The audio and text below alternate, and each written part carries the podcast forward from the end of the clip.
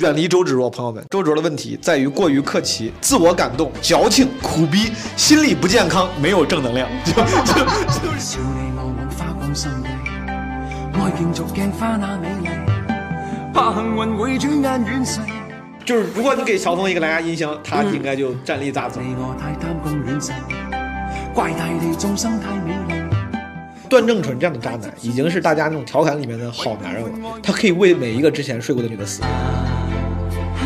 我老公的一个表弟前年做了手术，然后吃了药，把自己变成了一个女的。然后他的以前的女朋友把自己变成了个男的。找不到色相代替，啊差一生差不透这条难题。《笑傲江湖》就对他那一喊那一嗓子有印象。哎呀！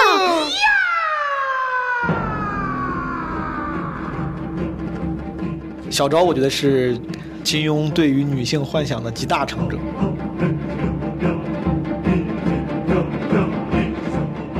让你因为他的爱爱上了他，我觉得是可能的，但喜欢上了他，这个可能，如果就你可以越级，就没喜欢上直接爱上。不爱是更容易的，我觉得爱是更容易的。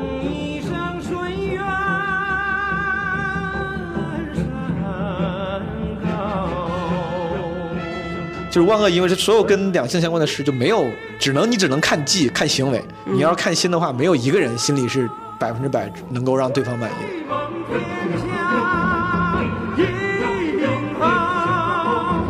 咱俩现在有点像周芷若，就没有正能量。没有正能量，都是正能量。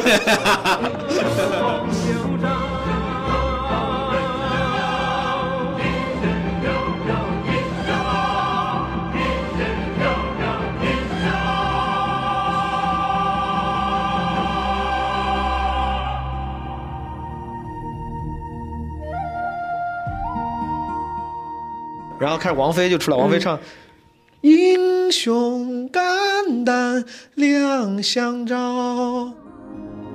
江湖儿女日渐少，心还在，人去了。朋友们，欢迎收听这期的《基本无害》。这期《基本无害》呢，是跟我的朋友张彩玲聊金庸小说的播客系列的第二集。这其实就是一集，但是因为太长了，就分成两集了。上半期我们主要聊了《射雕》跟《神雕》这两部小说，然后下半期呢，应该会相对来说更粗略的聊《天龙八部》《倚天屠龙记》和《笑傲江湖》啊。其实当时是一块儿聊的，但是因为聊到后面，我觉得我俩都累了。所以后面三个感觉会稍微简略一些，而且我感觉我当时这个把很多的表达欲都放在了吐槽《倚天屠龙记》的周芷若里面。关于金庸这两期，我还是简单跟大家解释一下。首先，我找了我的朋友张彩玲，她是啊、不怎么了解金庸小说的，她可能看过几部电视剧，但是几乎是没有看过原著的。我自己呢，也不是什么研究非常深的金庸读者、金庸迷。啊，我虽然很喜欢他老先生，但是我也是就是一个非常休闲的心态。我在前段时间看完了这个《射雕三部曲》加《笑傲江湖》《天龙八部》这五部长篇之后，就是重看完这五部，我就有很多表达欲，我想找个朋友聊，就找了彩玲过来。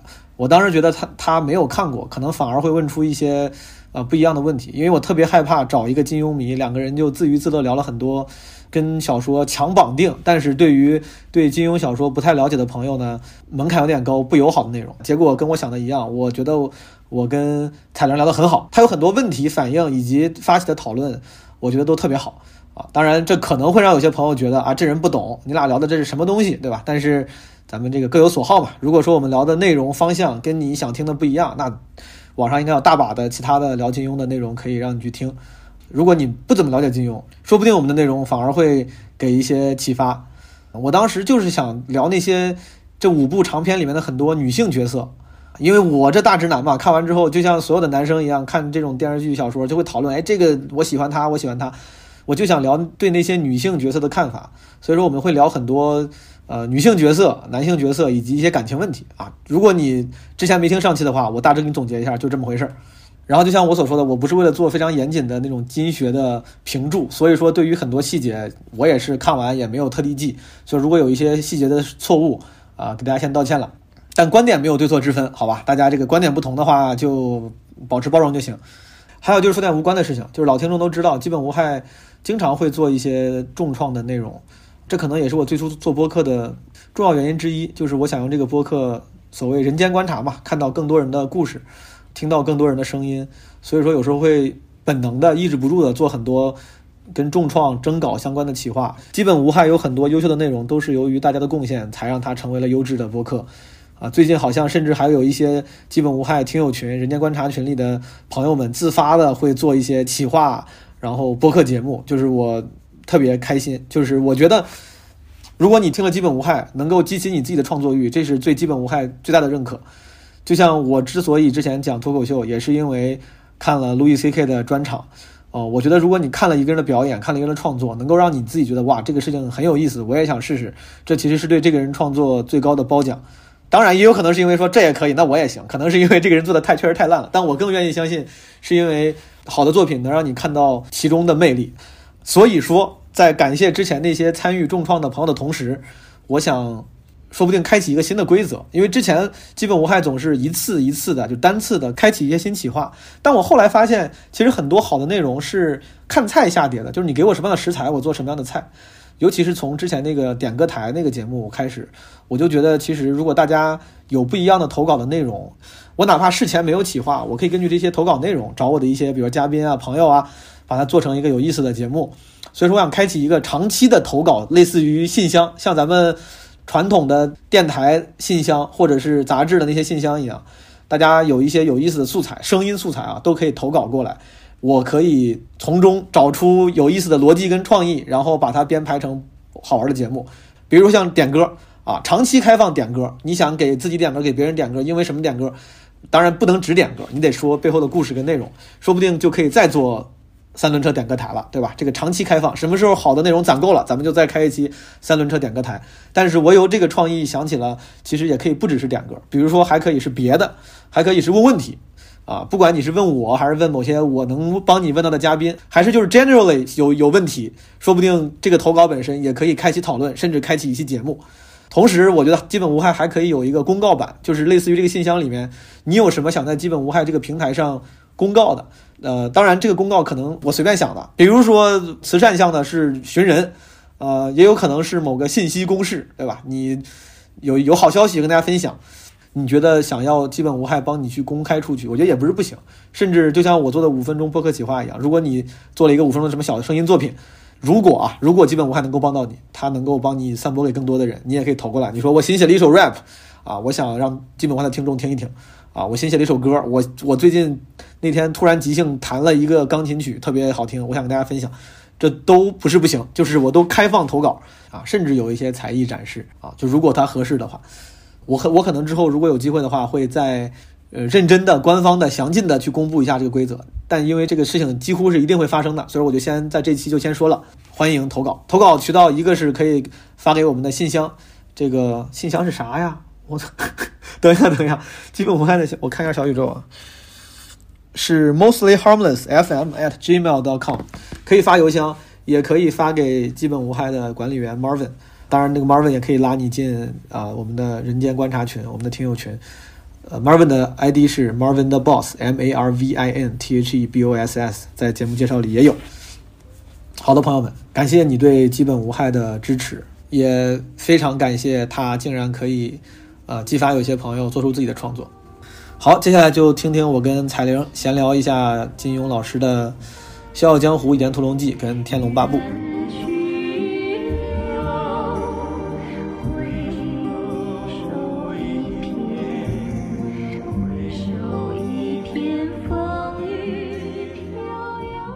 倚天屠龙记》你有概念吗？你有印象吗？你看的就是苏有朋哦，对，那个那个那个剧，高圆圆和当时你看这个剧呢，我看过，嗯但我应该是非常看的非常不全。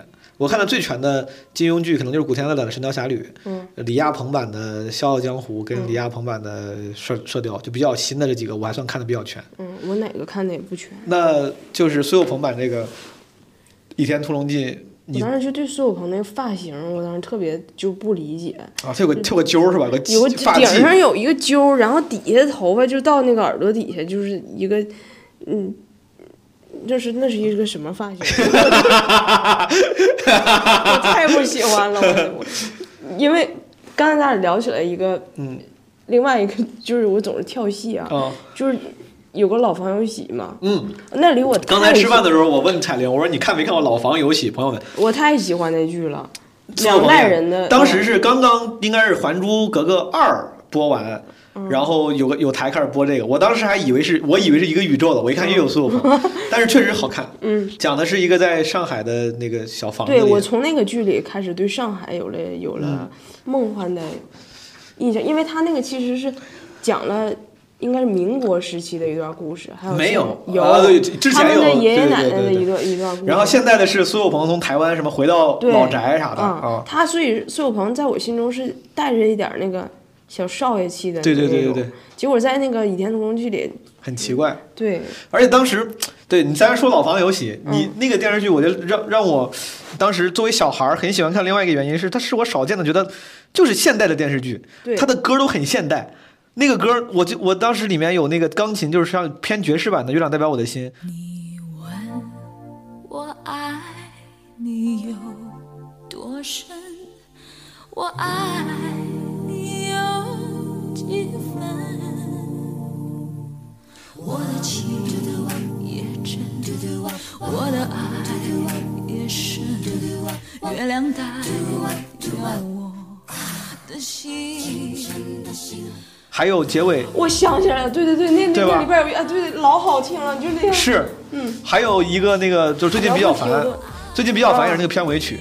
当时我就觉得，哎，怎么有？我一直觉得电视剧的歌都是那种很主旋律，或者就感觉我就像晚会歌一样，就是我那时候作为小孩儿，我觉得哇，这个歌好，这个歌怎么这么好听？这个电视剧很酷，对还好笑，轻喜剧嘛，它是。难得的就不是影视金曲的那种。对，嗯，嗯，因为那个时候小，可能小到还没有学会欣赏偶像，那个时候好像也没有偶像剧。那个时候对我来说，就天天跟着父母一块儿看那种呃正剧，嗯突然出现了一个那种，它是台湾跟大陆合拍的一个轻喜剧，嗯，当时就觉得哇，这个好有意思啊，跟一般的剧不一样。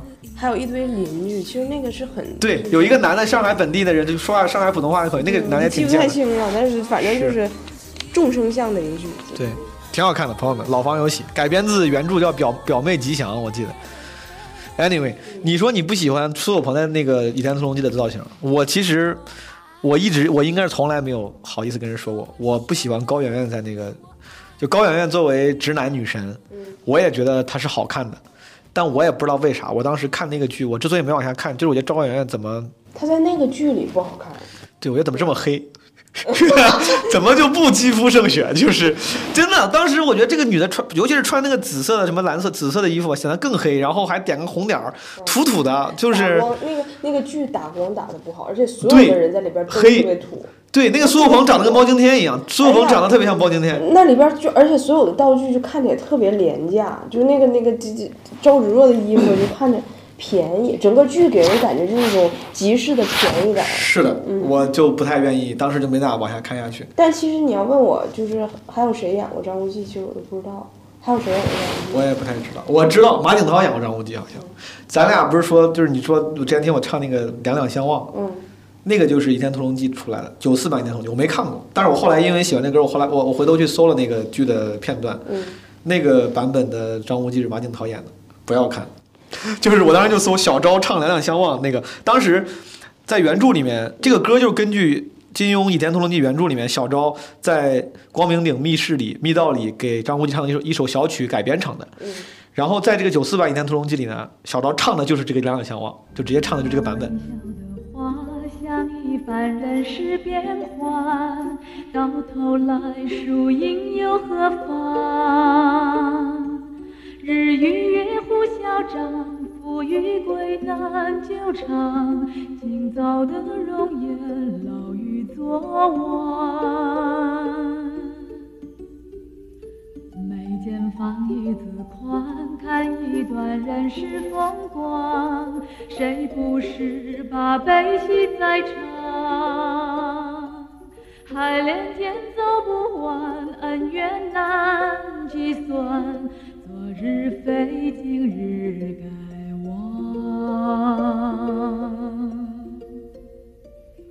浪滔滔，人渺渺，青春鸟飞去了，纵然是千古风流浪里摇。风萧萧，人渺渺，快意刀山中草。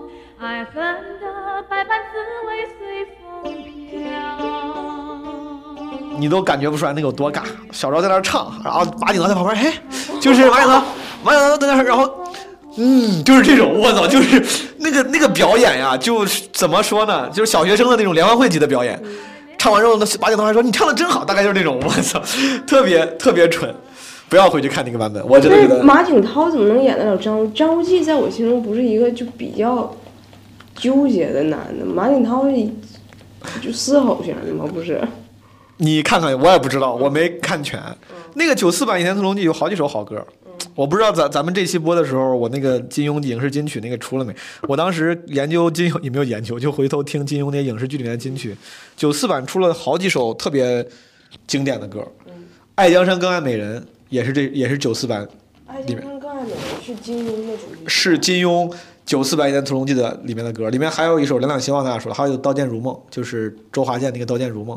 但《爱江山更爱美人》就小时候，我跟我爸妈出去吃饭，他们经常在就吃吃饭就开始唱歌，反正东北，我我小的时候就属于饭店里就加那个 KTV，然后我爸每次必唱那首歌，但那个。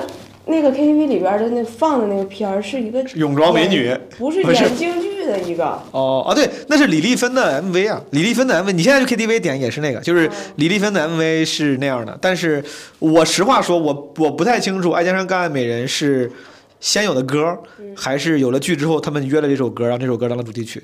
但有可能是先有的歌，在这个电视剧里把它买成了主题曲，有可能啊，我不知道先后顺序，但它确实是这个歌的一个主题曲之一。嗯嗯。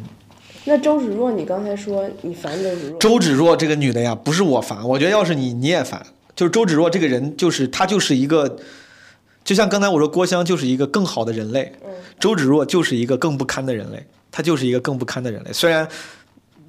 当然，要是在真实生活里，他肯定有很多面，有各种各样的缘由。但是咱们就脸谱化的评论的话，他就是一个更不堪的 worse version of human being。我当时跟朋友聊，我说周芷若的问题在于过于客气、自我感动、矫情、苦逼、心理不健康、没有正能量，就就就是周芷若没有丝毫正能量。你跟他在一块儿，你不开心。就周芷若天天就就跟你说我有多苦，然后我跟你在一块儿，你得对我好啊。然后你发誓你要对我好，你拿你爸妈生命发誓你要对我好。你不会对我不好了吧？然后呢？你看我这么苦，就是你怎么还好？你怎么还欺负我？就是你跟他在一块儿，就是他会，他会，爱情里面本来最不应该有这种所谓的付出感，就是牺牲感跟愧疚，这个是最不健康的。就是如果你还故意让对方有牺牲感跟愧疚来换取对方对你的爱，这个是非常非常不健康的。就对周芷若是一个非常不会爱的人，他不仅是个不会爱的人，他就不是个好人。就是周芷若，他是个坏人，心机重，control freak，他是个 control freak。控制力，而且利欲熏心，真的。周芷若，她本来你听这个名字，包括看她的成长经历，你觉得她应该是一个身不由己、没有办法，但不是的。You always have a choice。周芷若利欲熏心，她听起来好像美剧的那种 Karen。Sounds like a Karen，就是 sounds like。周 Karen。张无忌 sounds like Richard，就是，而且。而且，就周芷若真的很危险，她是个心机女。我就觉得，就我老说君子不立危墙之下，嗯，就是我觉得周芷若就是那个典型的危墙。周芷若太危险了，我觉得真的远离周芷若，朋友们就是要远离周芷若这样的人。她看起来又好看，甚至好像还挺爱你，她在社会上还有地位，嗯，有那个啥，就她很有吸引力，她的标签上显得很有吸引力。但这个人不健康，她非常 toxic，她对你的感情、对你的生活都是 toxic。那金庸给了他一些什么？我给你就是 reason 吗？就是我跟你我跟你分享一下，我先我这个是我这是我这我不是故意那个为了播客记的。当时我在 iPhone 的那个 Books 里面那个 App 上看的时候，我时不时会标一些那个摘抄，就是 highlight。刚才我看了一眼，这是我随手找的之前我 highlight 的周芷若，但是可能我太生气了。嗯，一般我不会故意去 highlight 别人不好的地方。你是不是生活中有个什么周芷若的原型啊？要不然你怎么这么愤怒呢？没有，不是，我就看着就难受。我看着就想，周芷若这么坏，为啥还要她成女主？而且最后的那结尾写的是，本来她跟赵敏都已经好了，什么最后一句啊，周芷若的脑袋从什么窗外透了出来，然后 就是她本来。金庸想写个大团圆，意思就是我跟赵敏好了，但是我暗示你们，你看周芷若也跟他们快乐的快乐的生活在了一起。我当时对我来说，他根本就不是快乐，我觉得那是恐怖片，太恐怖了。我跟赵敏他妈生活，原来这个人还在我生活里，就是我跟你分享一下，你看周芷若有多功利，他跟谢逊，哎，是吧？对，谢逊还有张无忌留在在荒岛上，冰火岛应该是。谢逊就是金毛狮王。然后当时周芷若他是不是眼珠子让人抠出来了？他后来瞎了，对。你看，我就对这一幕有是，他被张翠山弄瞎了，应该是。嗯。然后周芷若想让张无忌教他武功。嗯。金庸写的大部分女性角色，因为男性意淫嘛，写的都是那种我只为了你，我不为了你的钱、你的利、你的名、你的权利，对吧？嗯。周芷若是明显，他就他想让张无忌教他武功，他说。周芷若横了他一眼，娇嗔道：“你要讨好我，也不用说我武功好，我只要能学到本师傅本事的一两一成两成，也就心满意足了。你几时把你的九阳神功、乾坤挪移功夫教我一两手，我才多谢你呢。”就是这个话已经说的让我很不舒服了。就是你一边像在调情，像在娇嗔，但一边就是想套我，就是让我为你花钱嘛，那种感觉。啊，张无忌是个好人。张无忌这个他虽然张无忌优柔寡断，但他心地是好的。张无忌沉吟未答，因为他怕后面写的张无忌主要是觉得这个这两个功让他练的话对他身体不好。嗯，张张无忌沉吟未答。周芷若道：“你说我不配做那张教张大教主的徒弟吗？就还在这儿开玩笑呢，就是我不能当你徒弟吗？”张无忌道：“不，我觉察你的内功和我所学截然不同，那压根儿就是相反的路子。因为他学的九阳神功，他学的九阴真经嘛，确实不一样。”张无忌说：“你要学我的功夫，那是世上艰难无比之事。”他在为周芷若的身体考虑。周芷若想着他妈你是不是自私？就周芷若心里很阴暗。他说：“你是不是自私，不想教我？”然后周芷若道：“你不肯教也就算了，就是他还在他他还在恶意揣测别人，别人在为你好，他觉得是别人是不肯教。他说你不肯教也就算了，学武功最多是学不成，能有什么危险？又阴暗又愚蠢。你看，张无忌正色道：不不。”怎么写了两个不？在张无忌的，他张无忌说两个不，金庸老师老先生写的。张无忌正色道：“不不，我这九阳神功是纯粹阳刚的内功，你线下所习的峨眉派内功，走的却是纯阴的路子。要是你在练我的功夫，阴阳汇于一体，除非是如我太师傅这等武学奇才，或许能使，或许能使之水火相济，刚柔相调。否则，只要差得一步，便是走火入魔的大祸。”等你日后内功大成之时，我那乾坤挪移的心法倒是可以学的。人家不仅不是光拒绝，我还提出了这个建设性的建议，对吧？我跟你都已经找到 solution 了，嗯，到头了，嗯。周芷若笑道：“我跟你说这玩呢。” 以周芷周芷若周芷若笑道：“我跟你说着玩呢，以后我时时刻刻都跟你在一起。你的武功和我的武功有什么分别？”我生来懒懒散散，你的九阳神功一定难练得紧。你便是逼着我练，我也怕难了。就是，就是表，我甚至觉得这个，当然这个表这个词儿不太好，但是，就是人家跟你说的说完了，你终于你心里有点惭愧，说我当时不该恶意揣测你，有点不好意思了，然后然后给自己个台阶下，说哎呀，我开玩笑呢。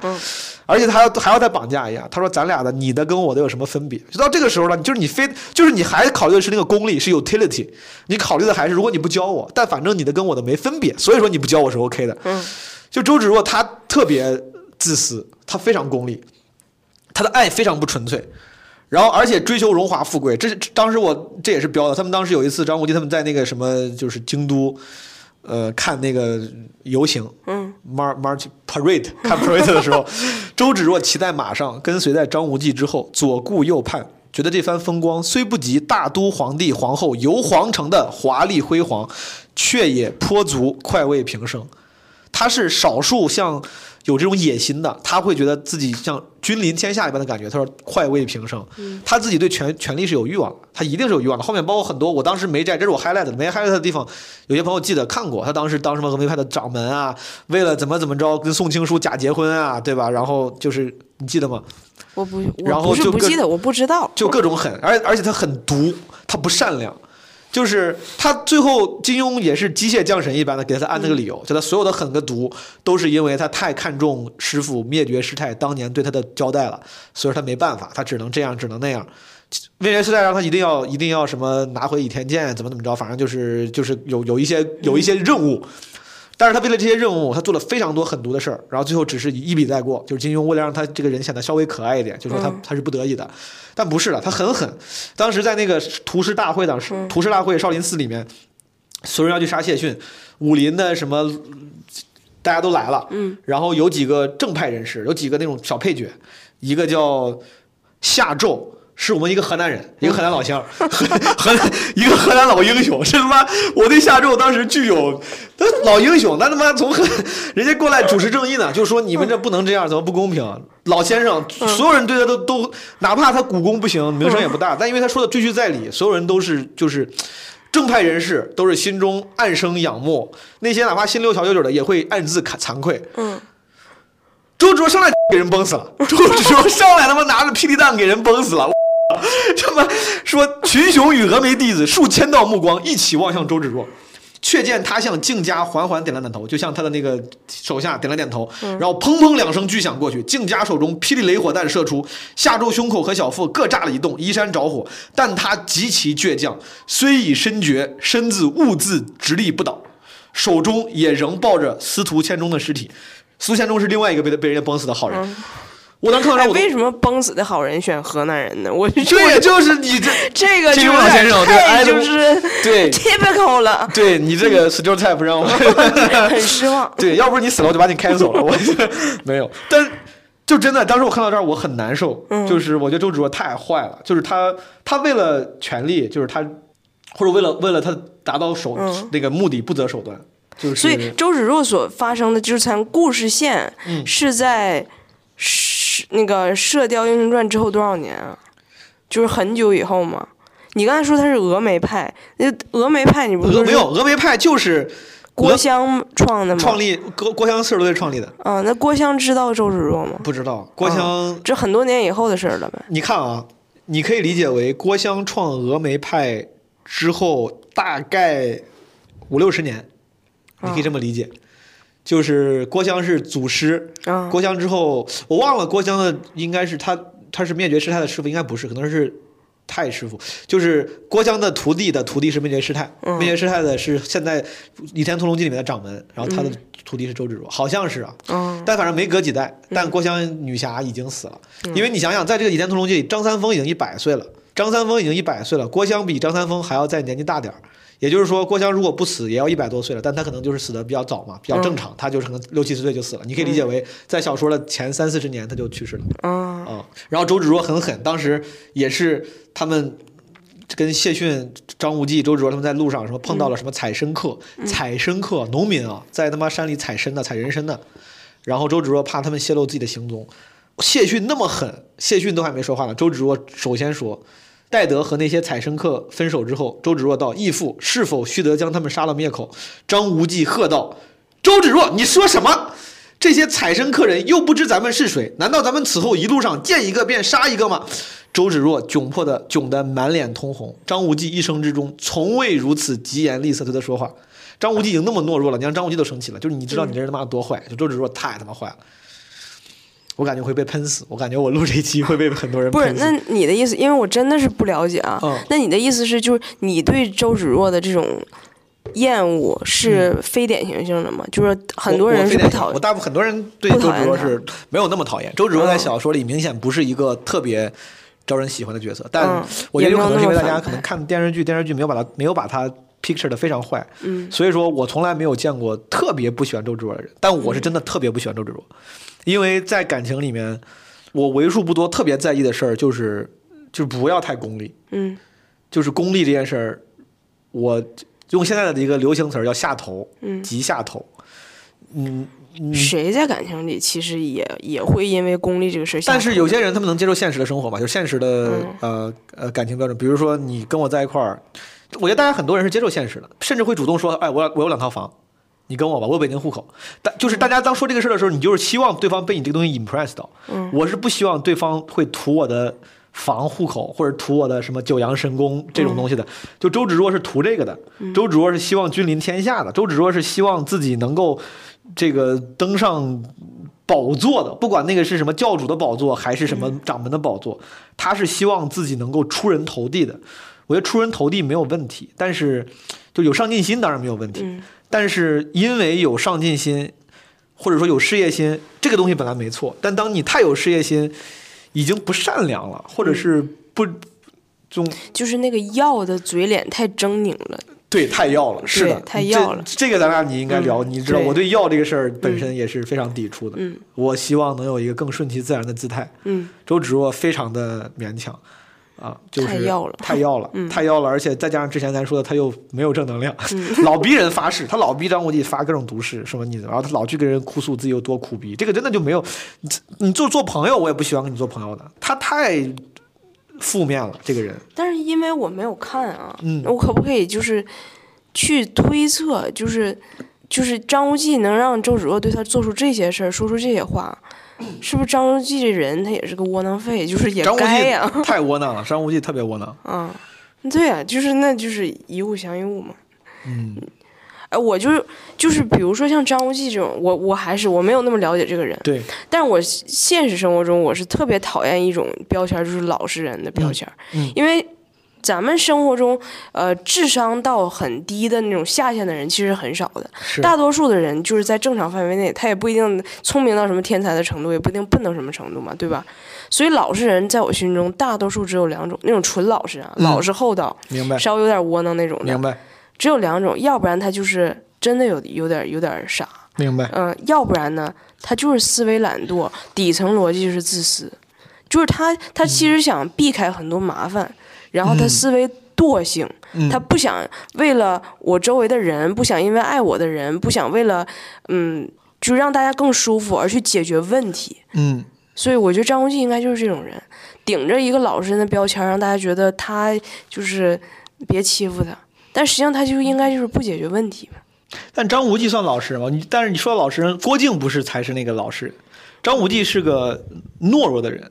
嗯，他反而没有那么。郭靖一辈子就喜欢黄蓉一个，然后张无忌他妈喜欢好几个。张无忌一会儿喜欢对，所以张无忌是我要怼的那种人。哦，就是就很多老实人，他之所以当得了老实人，是因为总是有能去解决问题、处理问题的人在替他擦屁股，就是在替他挡着很多事儿。明白。所以，嗯。我不知道张无忌实际上是个什么样，我也只是偶尔看一看一点偶像剧。我我是太讨厌这种拎不清的男的了。但金庸，嗯，我本来想说金庸里面男的都是跟好多个女的有纠葛，但确实好像张无忌是最最拎不清的，他都想要。但这个可能也最真实，就是张无忌，据说是当时金庸写的是就是最。往真实的男性身上靠的一个，就是可能现实生活中不光男性女，不只是男性啊，就可能男性女性都会有这种情况。当你身边真的有很多好的选择的时候，大家难免会遇到这种纠结跟嗯，很难像郭靖那种一样，我就爱一个人爱到死，就是完全不为所动。我觉得可能更真实的情绪就会像张无忌一样，当某一个诱惑出来的时候，你会不由自主的开始被牵动心神，要开始纠结。嗯，他还有一个纠结就是就是那个小昭，小昭你有印象吗？有一点儿，有一点儿。小昭，我觉得是金庸对于女性幻想的集大成者。嗯，就是前面那些金庸意淫的形象，他都还有代价。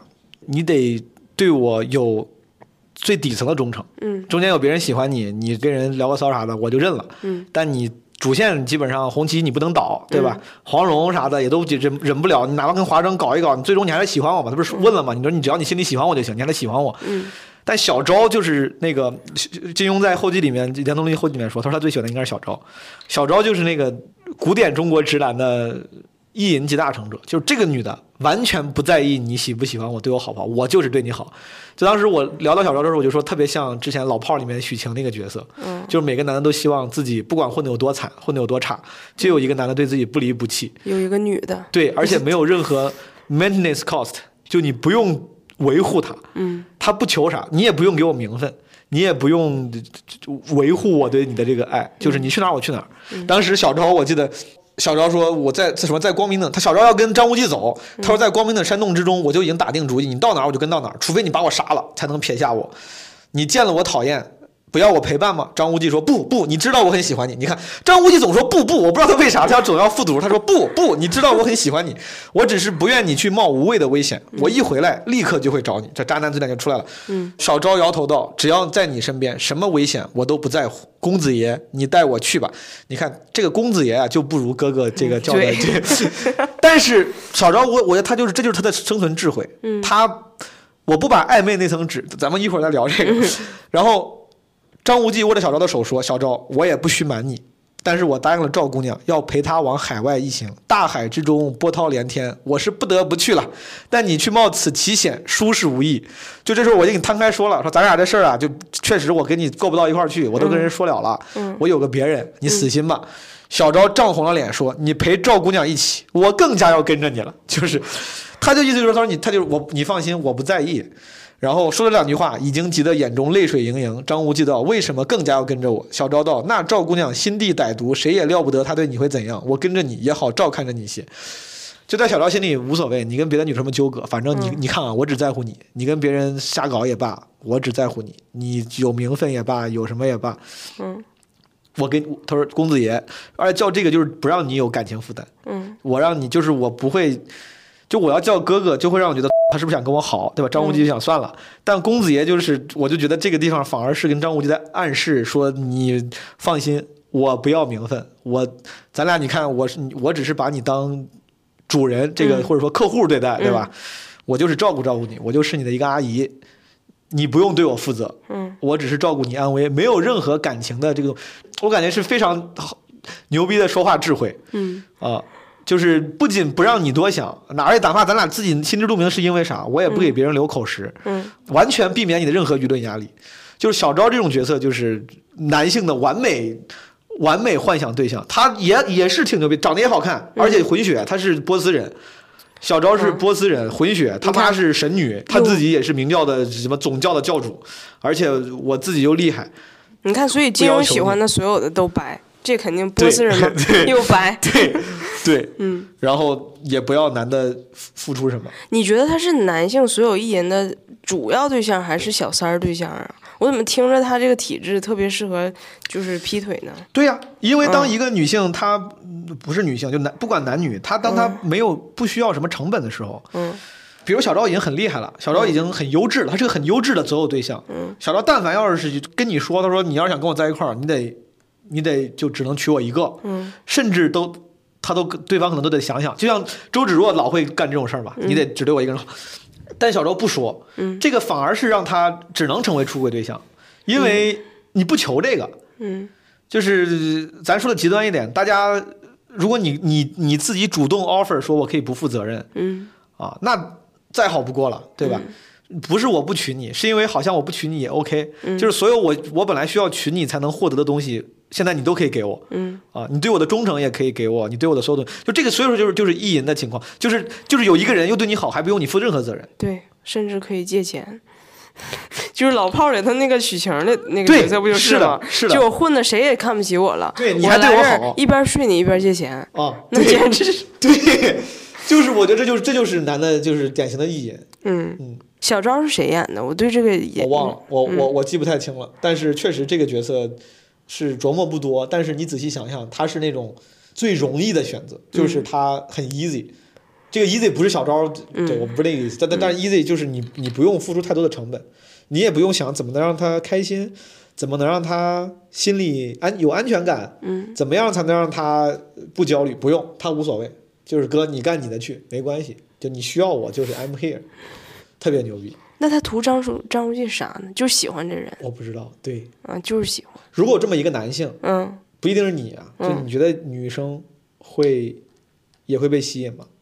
一个帅哥，人帅多金，啊，就反正怎么好怎么来吧，嗯，很好，富二代，嗯，甘愿当你的地下情人，没有任何暴雷的风险，这是不是对女性也也是有吸引力的？就我想在大大当大家面对不不用负责或者说自私的这个角度的时候，是不是男女都是一样的？就都会有，都心里都会动心的。就是你有个老公吗？姐，你是有老公没关系，我不在意啊，我来照顾你，我对你好，然后我养着你，然后同时你也不用担心我会找你的事儿，不用担心我我去搞你去找你老公，然后不告状啥。嗯，我觉得你问的问题是啥？就我我我会不会被吸引？你觉得如果是就是性别倒置的话，对女性这种人对女性会有吸引力吗？嗯，对我没有吸引力，我是觉得。那你为啥啥也不求呢？就是你，我觉得你就跟我好，你肯定是他跟你在一块儿就行，他就想跟你在一块儿，be together。那就是我应该就是不信，我不信。我觉得你跟我在一块儿的时候，你可以这么说。当然你说的时候可能也是真的，是。但是人都是这个感情玩起来，谁都是不知道咋收场的。你真开始了之后，你不知道他将来会会是啥样的吧？对吧？嗯。就是免费的午餐还是让人心里没底儿。对，但是这就是我觉得女性相对比较理性的一面。是，我觉得男的就想，一定是因为我的魅力。对，这 是我实在是，哎呦我的妈呀！男的就不会自我怀疑，说我操，不会有什么别的别的阴谋吧？对我这刚才开一个玩笑，那女生一当场排卵了，我的天！男的会觉得我操，果然你看老子他妈还是挺有魅力的。对，我觉得女生真的是，首先想她肯定是图啥，然后呢？再往下想，就是那行，他现在不图啥，但是你好能好几天呢？等到哪天不好的时候，他的不屠杀就嗯不可靠了嘛？不一定能继续继续持续下去。对，嗯嗯。好的，这是《倚天屠龙记》里面的几几个人，《倚天屠龙记》里面还有一些没有提到的，有一个我觉得就是感觉也也挺有魅力的黄山女子，但我估计你要是本来就不怎么记得你，对我是真的，就是当时好几次有事儿，就是这人出来平事儿，嗯，就是小龙女跟杨过的后代门人。一个黄山女子，然后过来把把事给平了。平完之后走的时候说：“终南山后活死人墓，神雕侠侣绝迹江湖。”就是应该是就是神雕侠侣他俩嗯后来的门人啊，在《倚天屠龙记》里面做也是作为机械降神存在，就出现问题了，啪降个神，然后把这个事给解决了。但就感觉那个黄山女子就又懂事儿，嗯，又有气质。她名就叫黄山女子，没有名字，对，就穿着一个黄色衣服的女子。然后呢？你黄巾军可能谁是啊？哎，就是后来杨过小龙女在《倚天屠龙记》里就没提了，好像就是他俩后来就是快乐的生活在了一起。你觉得他俩他俩他俩能干啥呢？你觉得哎，你看啊，杨过小龙女的故事，我重新提醒你一下，嗯，他俩这个分分合合，最后最后小龙女不是跌下绝情谷底，嗯，十六年后。然后杨过手手也断了，头发也也白了。嗯，十六年后终于又跟小龙女重聚了。嗯，这时候俩人应该都三十三十多了，因为他年见的时候其实都很年轻，都是十几岁。嗯，所以这个时候应该三十多岁了。三十多岁之后呢，杨过已经是名震江湖，武功天下无双了。然后小龙女本来也挺也挺厉害了。嗯，这俩人就这么说退也不能没有退隐江湖，这两个人就飘然而去了。嗯，你觉得俩人能干啥呢？那以小龙女没意思的程度来说。嗯，这就是生孩子呗。你 对小龙女应该一看就是个易孕体质。小龙女应该会生，对吧？嗯，生孩子带孩子。嗯，但是我觉得实际上现那个故事里，小龙女比杨过大多少？没没大几岁。嗯，杨过是个小叫花子的时候，小龙女也就十六七岁。因为说小龙女到十六岁就可以出嫁了，这也是为啥当时十六岁那年，好多他好多什么，就是说金轮法王什么霍都王子过来要想跟小龙女好。嗯，小龙女见杨过的时候，她才十六岁，杨过可能也就十二三岁吧，十三四岁，没差几岁。所以说你想想，这中间过了十六年，中间哪怕又就加了几年，也就是三十岁出头，三十多岁。那如果现在就把金庸的这个小说都改编成游戏，哦，然后你现在可以自己就代入成一个男主。就是在他的宇宙里，以这个男主身份活一次，你会当你会选谁呀？就这个游戏可是很全套的，就他就我知道，我就我就想，我那 沉默不就想这个的吗？他体验的一切，你都在元宇宙游戏呗，就是 元宇宙了。嗯嗯，就你能选一个男主角对吧？对，男主角。如果咱们刚才聊这个，他能享受一切，你都能，但是他错过的一切，你也一定会错过。哦，等于说我重新过一遍他的日子呀。嗯。但是他没讲你都要他没讲的那些那个部分，我能往后。你不，你就是要过他的人生，只能过这一段。对，他的痛都是你的痛。那没有一个人有有这这些人里面没有一个人过上了幸，在这个小说里过程中过上了幸福的夫妻生活啊。所以就是相对现实一点的，就对呀。嗯，我觉得张无忌吧。对，所以说就是你其实没有那么喜欢张无忌这个人。我们但是是这样的，因为我觉得首先郭靖、黄蓉这个，对吧？嗯、比如说我要重新走一遍这个的话，嗯，郭靖这个角色太没有魅力了。嗯、我觉得我我过得虽然我能常伴黄蓉左右，嗯，但会过得很不爽。然后呢，杨过这个角色，嗯，虽然他是那个相对于 player 一点的，嗯，但是小龙女人也又那么为情专一，小《神雕侠侣》这个这个小说就是整个主题就是爱情，嗯，里面的每个人都很忠贞，就是所有人。就虽然有很多人喜欢杨过，嗯，大家都是正经人，嗯，就你喜欢不正经，你进到正经人，你就你你有很大道德压力。比如说程英过来说，他说杨杨老师，咱俩我咱俩要不就是 睡一觉吧，然后回头了那个我就回岛上了，你该干啥干啥，我也不太好意思，就是感觉程英也是个好人，小龙女是好人，告大家。但是《倚天屠龙记》里面大家都他妈感觉挺奇怪的，就是《倚天屠龙记》里面聊的时候我也发现，就是 all messed up。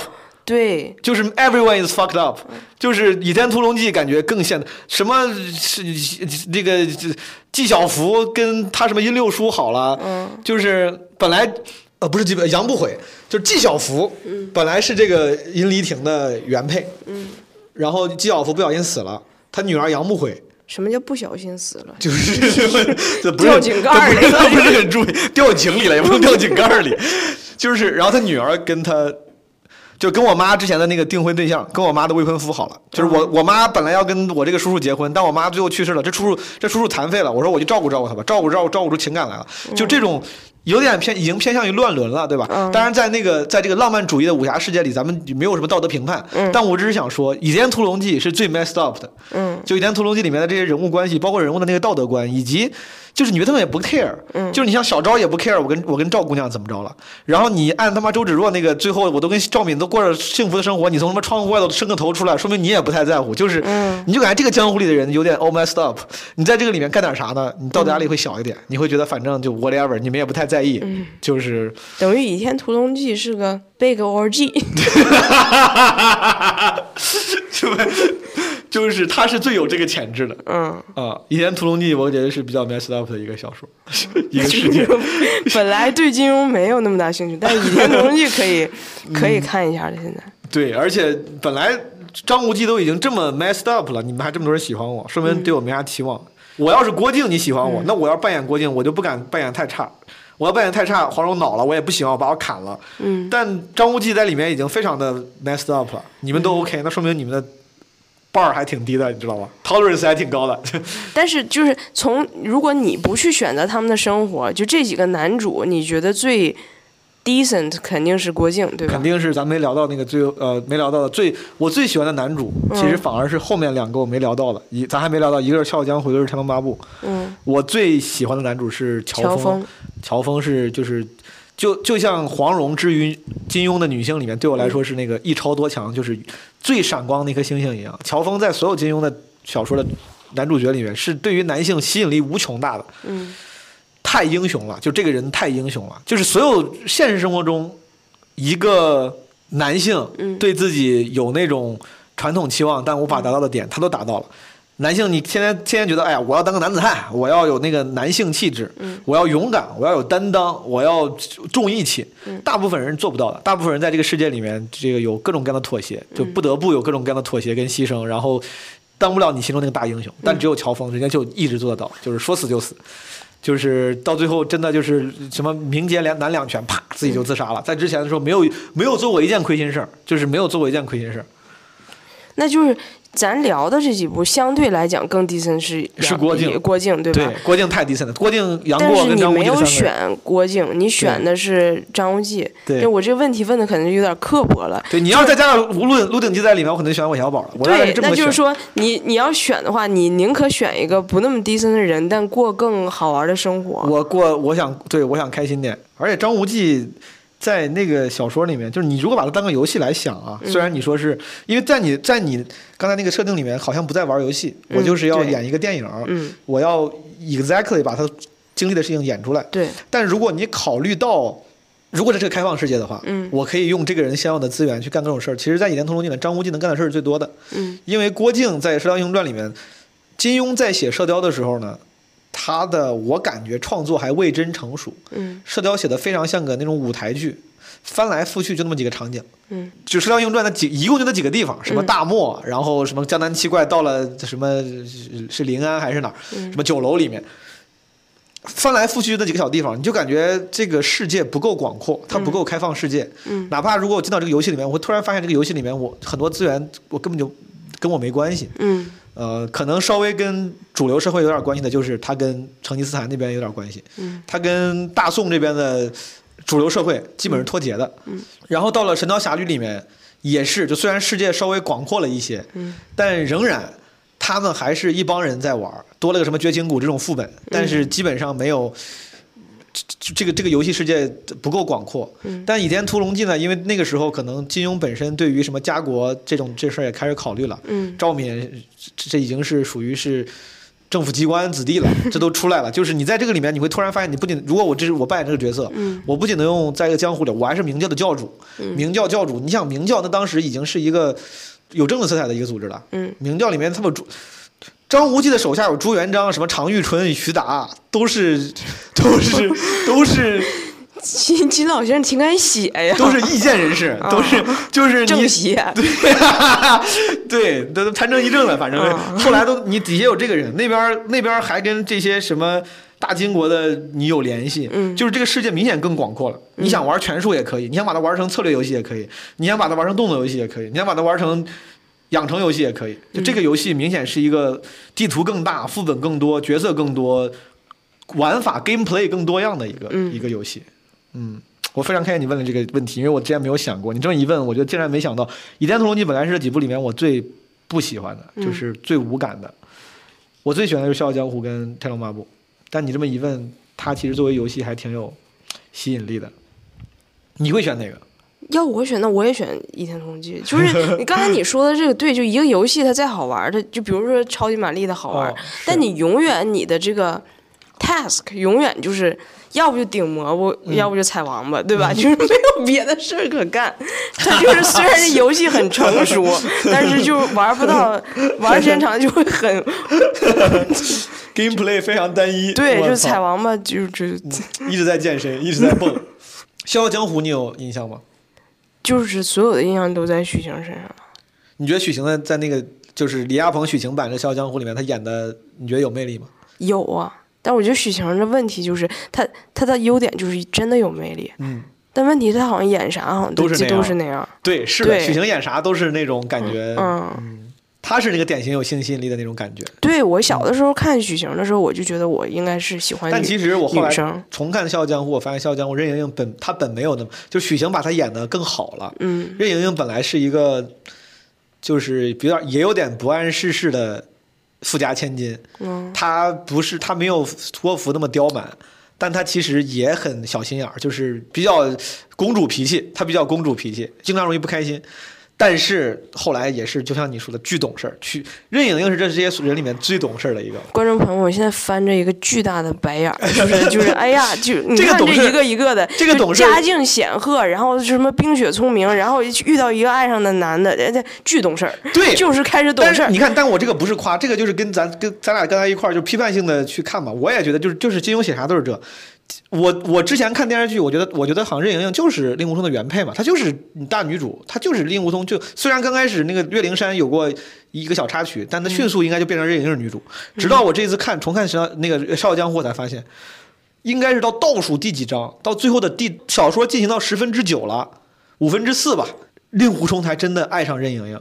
就是任盈盈，她在这她是最憋屈的女主女主角了。任盈盈跟令狐冲相爱相杀中间一大长一段时间，令狐冲心里一直都是岳灵珊，直到最后岳灵珊什么都为了林林平之去死了，嗯，他才真的爱上任任盈盈。这应该是倒数第几章的时候。他这个故事不是两个人幸福的爱情故事，是一个女的怎么就是用着爱情智慧，先是靠睁一只眼闭一只眼，然后广大的胸怀，然后去去度化，就是怎么把一个男的让他让他重新爱上自己的，是这么一个故事。什么叫重新爱上？就是他以前爱过他，呃，我让让一个男。爱上自己，没有重重新的意思就是就是重新爱上自己这个人。本来他爱的是岳灵珊，都已经很靠后了，都已经那个岳岳不群都已经自宫了，都已经在那个什么嵩山顶上都开始呃打打架了。嗯当时岳灵珊跟令狐冲，令狐冲当时已经跟任盈盈都已经认识好久了，就感觉他妈就全天下人都以为他俩是对象。嗯令狐冲岳灵珊在那打架，打着打着又开始舞起了剑，练起了自己十几岁什么他俩共创的冲灵剑法，两个人他妈练着跟跳舞一样，所有人都觉得哇，这两个真的是连郎才女貌。任盈盈就在旁边看着，然后他当时就是我忘了心里描写是啥样了，但大概意思就是他觉得哦，原来就心里还有岳灵珊，但 OK 没关系，That's fine。嗯，看着吧，又来的。对，任盈盈是不是也很白呀？但任盈盈不是那种，我觉得她的牛逼是在于，她就是有点像现代社会那种厚黑学的感情，嗯就是她不是像小昭一样，我甘愿做配角，你喜欢别人没关系，只要你陪我就行。她心里觉得是我一定要就是你你现在就是蠢男人，你是没有想清楚，嗯。我就再我再给你点时间，嗯。就是大概那种感觉，我要让你就是你总会想通的，然后最后你就感觉其实任盈盈通过自己的，当然金庸没有把它写的这么有心机，嗯。但咱们用这个歪解的方式，他其实就是让通用自己的胸怀手腕，最后让令狐冲真的真的死心塌地的爱上了自己。啊，真的死心塌地爱上了。至少写是这么写的。那你相信这种就是有没有过，就是曾经你没有那么喜欢的女生，但是真的就死心塌地对你好，就是对你好，没有什么所求，最后让你因为她的爱就喜欢上了她。让你因为他的爱爱上了他，我觉得是可能的，但喜欢上了他，这个可能，如就你可以越级，就没喜欢上直接爱上。不爱是更容易的，我觉得爱是更容易的，就是爱是可以培养的。如果咱俩什么流落荒岛几十年啊，嗯打个比方，如果不是一个暗黑走向的话，什么你把我吃了那种，嗯就是爱是可以靠相濡以沫，然后爱是可以培养的。咱俩聊过这个事儿，就是这个那个模型，一个一个象限，然后两个线，喜欢是这样的，是往下走的，嗯爱是往上走的。随着两两个人相处，喜欢一定是越来越少的。只是如果像如果达到了像刚才咱们之前聊的，如果两个人的那个进步速度比较同步，能够尽量长久的维持对方对自己的兴趣，那个喜欢它下降的速率会那个斜率会比较低，就是它下降的速度会比较慢，它会慢慢下降。但那个爱是可以积累的，哪怕咱俩现在毫无感情，但全世界只剩咱们了，但是咱俩就开始相濡以沫，互相对对方好。过了三十年，就是也有感情，感情也很深，我很爱你，你也很爱我，但这个爱甚至可能跟跟爱情无关，它不是 romantically 的爱。那我问的是 romantic 的爱，就是你会不会因为一个女生无条件的爱你，最后像令狐冲一样 romantically 爱上她？不是，就是就是，我我不清楚，我觉得我没有经历过，而且我自己不太，我在我这儿，虽然你说你问的是浪漫的那种爱，嗯，但你分不清。但我觉得爱就没有什么浪不浪漫，就爱就是你对这个人的感情的深度。就我说我当我说我愿意为你去死的时候，我说我愿意把你推到一边，让车撞死我，然后让你活，我好爱你。这个时候这个爱就跟跟是不是浪漫的没关系，就是我就是对你有感情，甚至可能我已经不 like 你了，我已经不喜欢你了，但是我仍然对你有深厚的爱。我觉得令狐冲对于任盈盈嗯最后就是一个直接越过了喜欢，他他他的喜欢永远是留给岳灵珊的，但他后来他跟我觉得而这个我觉得也是也是一个更现实的，现实生活中更容易出现的情况。那当你遇到你非常喜欢的一个女生的时候，如果你对她选一个你的有所求，就是你希望她非常喜欢你，还是希望她非常爱你啊？就是你觉得令狐冲那种爱，如果是你解读的这种，对于另一半真的有那么大价值吗？我对你说的那种爱，我觉得一就是我没你觉得没有吸引力？还不如还不如就是，就哪怕曾经非常非常喜欢过，以你的那种定义啊，嗯喜欢三天都可以，也比就是一辈子那种就是不不温不火的爱强。我觉得看你对这个人的情感，如果你很喜欢他的话，你一定喜欢他，你一定希望他 like like you back，就是你不希望、你不希望你很喜欢这个人，但这个人对你不温不火，只是说我愿意给你花钱，我愿意对你好，我对你不离不弃。但如果你对这个人本身就不是那种喜欢的话，你会觉得爱也 OK。大部分人其实都是后者，就是在现实生活中，我觉得啊，大部分人都是后者，就是都是那个就是喜欢没多少，就是大家。嗯你对我挺好，我对你挺好的，就是嗯大家伙儿过日子就是过嘛。咱们当然追求的是更理想化的那种爱情，嗯但其实现实生活中，我觉得那种爱情确实挺挺少。许晴这种呃，许晴、任盈盈、任盈盈这种反而是很现实的了，就是熬出来的。嗯，就是你你你喜欢你你有初恋女友，你你忘不了初恋女友是吧？行，可以，那咱俩先过着吧。然后我就让你慢慢发现这个我其实挺好，让你后来爱上我。你可能都弄不清你的爱是喜欢的爱还是对我的感激的爱什么的爱，嗯没关系，但至少我拥有你了，而且你对我的那个爱带来的结果是好的，你对我忠诚了，你对我关关心了，然后你你甚至我不知道是不是真的，但你自以为你是喜欢我的，嗯就这个事情。有这个结果就也也到头了，可以了，就你还求啥呢？那我我给你我给你一个，就比如一个人是很爱你，嗯。他可能没有那么喜欢你，嗯。但他因为他爱你，他能做到那些你对 romantic partner 的需求，比如对你很忠诚，他对你很好，他用尽心思给你挑选生日礼物，然后他带你去度蜜月，他很用心。你别管他动机是啥，反正他就觉得我既然爱你，我就应该做，的做的很好，嗯。行为上没问题。嗯啊，你甚至都看不出来他没有那么喜欢你。嗯但是我先告诉你的，好，这是一种；还有一种人，他很喜欢你，他你知道，上帝出来告诉你了，说你放心，我跟你说百分之一百 like you，他对你都是 all the passion is all about you，但是他不会爱，他只是心理上、动机上、感情在你这儿，他都不会爱。嗯，他不知道该怎么爱一个人，他今天他就是百百分之百喜欢你，但他就是喜欢出去蹦迪，老跟别的男的玩到半半夜。嗯。但上帝说，跟别的男的他是 gay 啊，跟别的女的，跟别的异性 啊，然后然后上帝出来说，他说你就是 no worries，我确确确保他他没有别的想法，他只是不会爱你，他只是不太会啊，嗯，他就是很喜欢，但他就是很不会，你生病他也不来照顾你，嗯。然后他不会，他没有那个概念。我就只是喜欢，好喜欢你，但我没谈过恋爱，我不会对你对人好。然后你妈身体不舒服，他也不知道过去掂个掂个鸡蛋糕去看一看，就反正就类似这种事儿。他行为上做的都不到位，他只有感情。另外一个是感情上可能没那么像你要的那么极致，但他行为上做的特别好。你你会选哪个呢？这个是就是现在选一下，还是此生选一次？就是当然现在选着玩嘛。嗯，那选着玩肯定选择极度喜欢我的。还是选那个？对啊，要不然就是。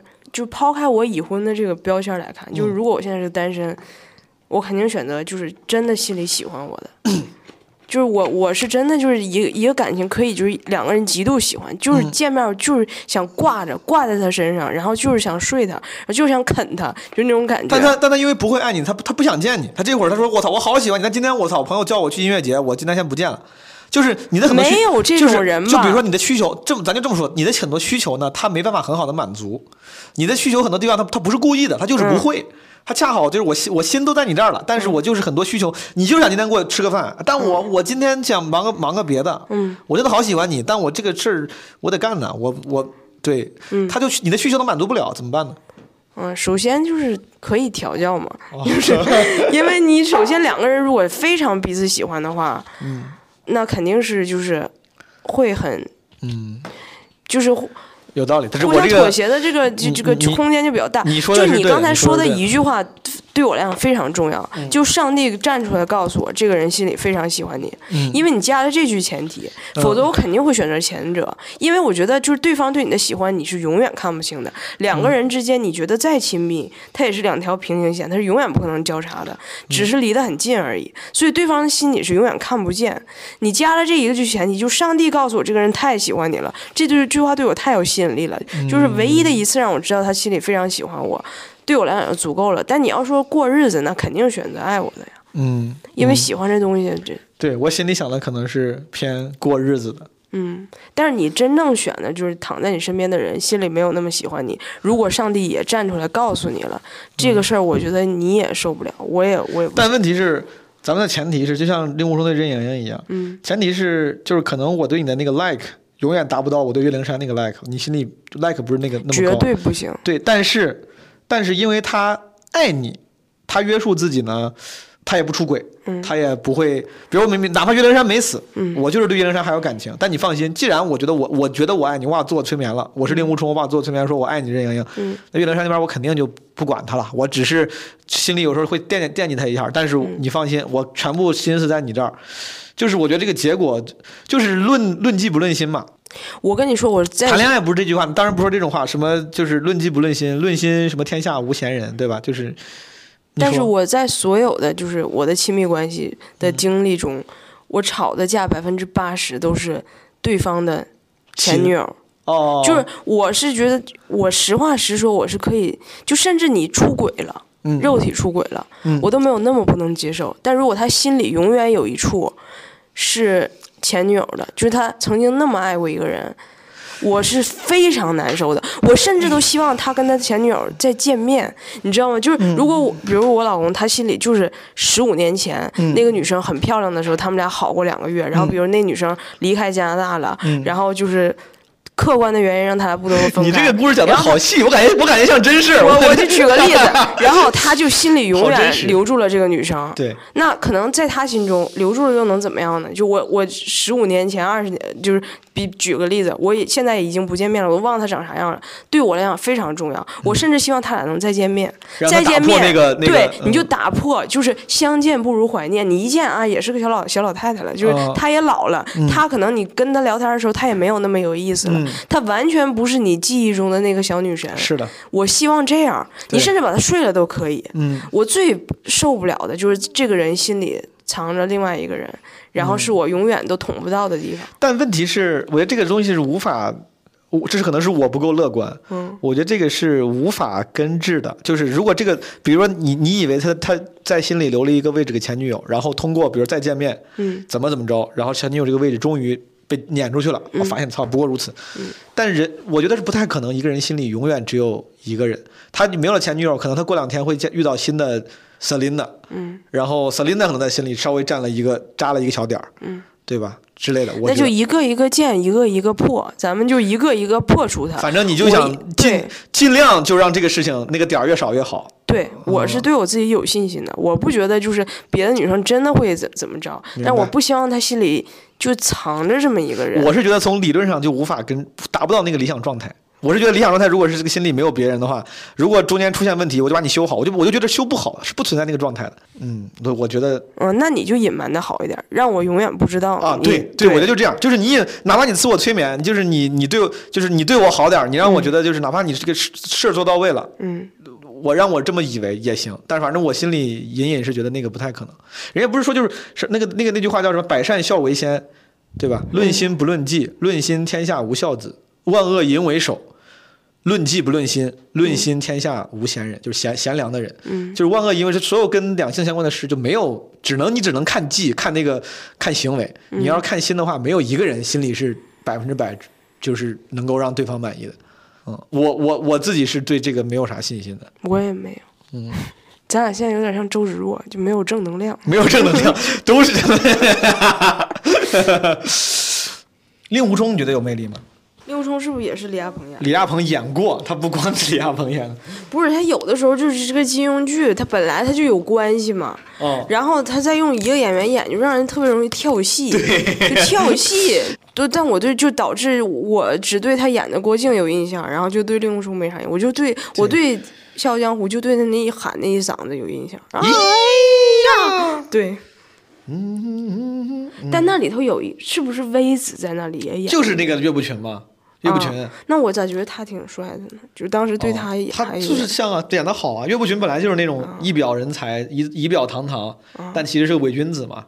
那不重要，对，那也比郭靖强。到底那句话，唱一曲天荒，对，先是唱一曲天荒地老，对吧？唱一曲天荒地老，共一声水远山高。下一句是啥？不知道，正义不到，正义不到，你唱点好听的。会盟天下英豪。我跟你才好意思唱，我跟别的嘉宾没法他妈突然。你可拉倒吧！你跟谁都好意思唱。哦，我真的不太好，我跟大部分都是我在前头尾我自己唱，我跟别的嘉宾很就是，除非是开玩笑唱个一两句，我很少突然想，我真的我真的想唱。无招胜有招，然后一剑飘飘一声笑，记不记得这个？不记得，不记得。不记得。然后开始王菲就出来，王菲唱。英雄肝胆两相照，江湖儿女日渐少，情还在，人去了，回首一片风雨飘摇。没有印印象。没有一点印象。但是就是王菲唱过歌，还还敢在这造次的，也就毛书记吧。王菲这我也行，我就 那个李亚鹏演那个《射雕英雄传》里面那个歌，你记不记得？就是他跟周迅演那个版本片尾曲，叫啥呀？真情真美，许茹芸跟孙楠唱的。你唱两句。真情真美，真如一池春水，风吹点点涟漪，体验细致入微，痴心绝对。这许茹芸这，听过。嗯，什么没有什么对或不对，哒哒哒哒哒哒哒从此相依相随。不必在乎是谁，反转是是非非，把前程作白纸，写上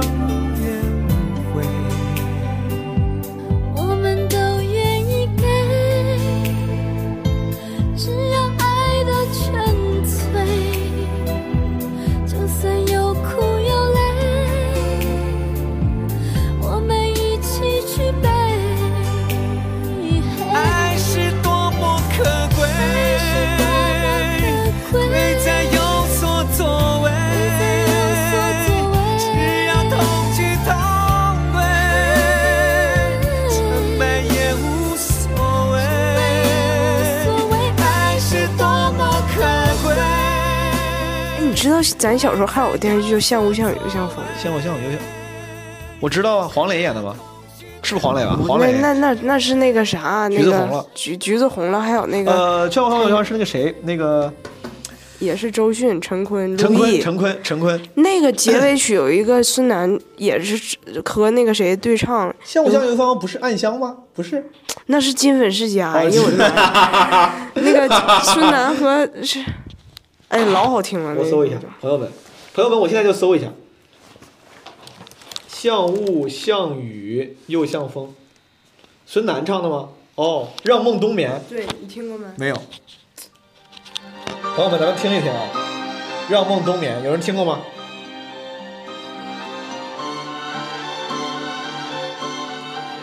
我操，这孙孙楠的这个专辑，这这照照片长得跟金毛狮王一样。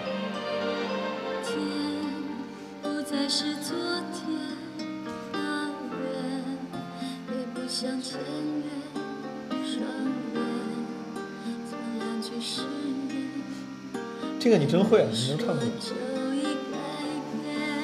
老好听。了。像一人我一半，永远消失在梦中的夜晚。一回头，熟悉的容颜再看不见。今生的爱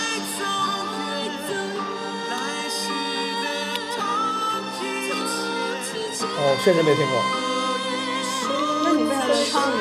因为和弦走向比较大众，就你能摸索出来。行吧。今生的爱走远，你真的没听过就能唱？没听过。从提前，你看这就我判断错了。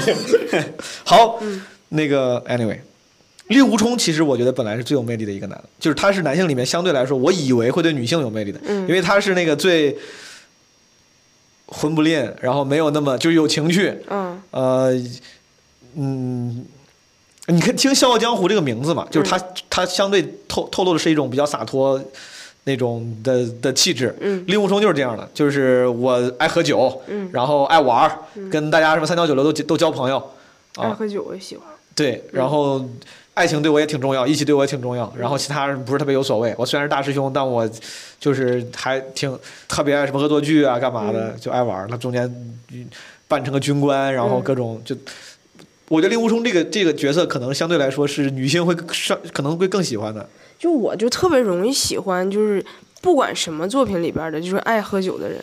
就本身我不是说就是就就我喜欢有酒瘾的人，就我哦就是所有爱喝酒的人，他就没有那么济公是不是也爱喝酒？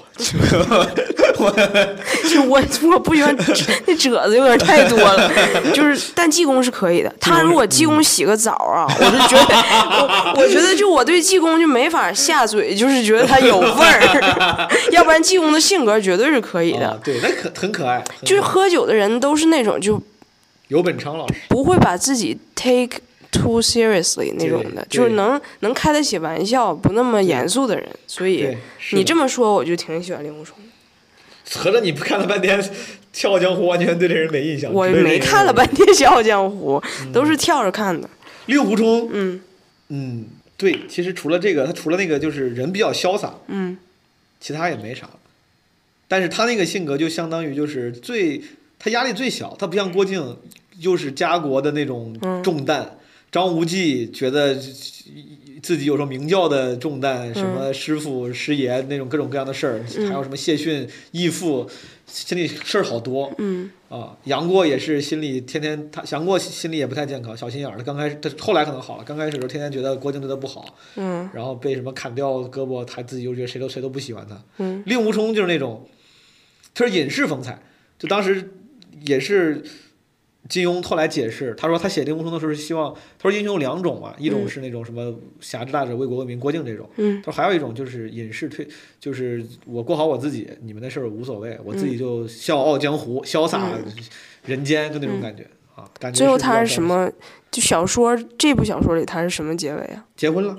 就就就就是非常典型的大，他就结婚了，就是他的结大结局就是他跟任盈盈结婚了，然后结婚的时候什么远方一曲二胡，那个莫大先生衡山派掌门莫大，嗯。然后说飘来了一曲若隐若现的二胡，然后给他们，因为这个人这个莫大是少数几当时几个五岳剑派里面人比较好的，嗯很久之前他俩喝酒，说有一天你要是结婚呢，我一定会送上贺礼。但他结婚的时候莫大没来，但是他已经进洞房了，这么宴会都结束了，就听见远处他拉了一曲，说这个应该是给我们来祝贺的。嗯啊，大概好像这个是结尾，再往后我就不太记得，应该这个就是结尾。就是躲随礼呀，大家就啥事儿都能看得出对，来这。是个最最没有创意的结尾，就是他跟任盈盈结婚了，过挺好。然后后来的别的小说还有对他俩的没。笑傲江湖应该对，笑傲江湖是个挺独立的一个宇宙。嗯。对，《天龙八部》后来在新修版里面，据说咱们大概看大部分看的是三连版，后来金庸有个新修版，那个毁誉参半嘛，呃，嗯不都都不能说毁誉参半了，就是毁比较多，大家觉得改的不好，但他他写那个让。更多的小说，像你说的，像他巴尔扎克画了，嗯。就《天龙八部》本来跟其他小说没啥联系，嗯。但是他改完之后呢，就是新版的《射雕英雄传》里面，黄蓉就提到了乔峰，说洪七公当年跟我提过什么乔帮主怎么怎么着，嗯。啊，丐帮的什么大英雄乔帮主，什么组合英雄盖世咋的，就会稍微提一下。那这里边所有的你提到的男主，就是就光论武功最厉害的是谁呀、就是就是能打。哦，这个这个问题你真的是问到了，虽然你不咋看，但是就像是很多傻逼直男会讨论狮子跟老虎到底谁打架会赢一样，好多人会讨论金庸宇宙里面到底谁武功最高，嗯。就是通常说来，嗯。如果能带 BGM 出场的话，应该是乔峰。嗯。就是如果乔峰自带 BGM 出场，几乎是输不了。就是每次乔峰一出场，那 BGM 唰响起来，然后就他就就吹风机头微吹，对，就就是，如果你给乔峰一个蓝牙音箱，他嗯。应该就战力大增，啊，他能加 buff。但是呃你真是往后说，乔峰就是那种他就是有点主角光环，就是你看，如果你是来抠设定的话，嗯。他的内力跟武功都不是最有潜力的，嗯。但他在那个实战里面，他就是厉害，他永远是最屌的。乔峰那个他可能就是嗯战斗经验比较多，战斗经验这件事情弥补了他，呃，他本来已经很牛逼很牛逼了，嗯。但你扛不住，比如说你这什么虚竹，各种北冥神功都已经到到自己身体里，就就是内功无敌，段誉内功永动机，段誉可以用吸星大法，永远什么吸。啊，不是吸星大法，段誉也是用那个就是化光大法，嗯然后令狐冲也是有吸星大法，就他们那个内功理论上是可以涌动的，嗯就是理论上他们是比乔峰的上限要高很多，但乔峰就是厉害。他是不是也有个就是单挑和打群架的区别？乔峰是不是老打群架？就是那种就对，是乔峰就没输过，乔峰单挑打群架都没输过，除了这种还是那个他这个机械降神的起源就来源于嗯八天龙八部里的扫地僧，扫地僧这个概念你应该听过，大嗯家老用这个来比喻那些深藏不露的人。对乔峰那个，我觉得天龙八部写着写着就写不下去了，就可能地方需要坑有有要有坑需要填，就嗯突然一个老头儿就怎么就他就最牛逼，嗯他就随随便一搞把所有高手都给搞搞掉了。嗯扫地僧应该是功夫最高的，啊，但是除了扫地僧，主角里面应该是乔峰、嗯。然后乔峰爱的是谁来着？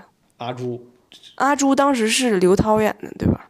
我不太记得你看的那个版本，是不反正一个是刘涛，一个是一个是陈好。那个，我觉得你看的可能是高虎演虚竹那个。嗯，应该是吧？哦，嗯。我那个我看过一点，没咋看。我阿朱，我不知道电视剧里描写，应该估计因为拍电视剧一般要把感情线再加加加一些比重，嗯。在书里面《天龙八部》的感情线真的很弱。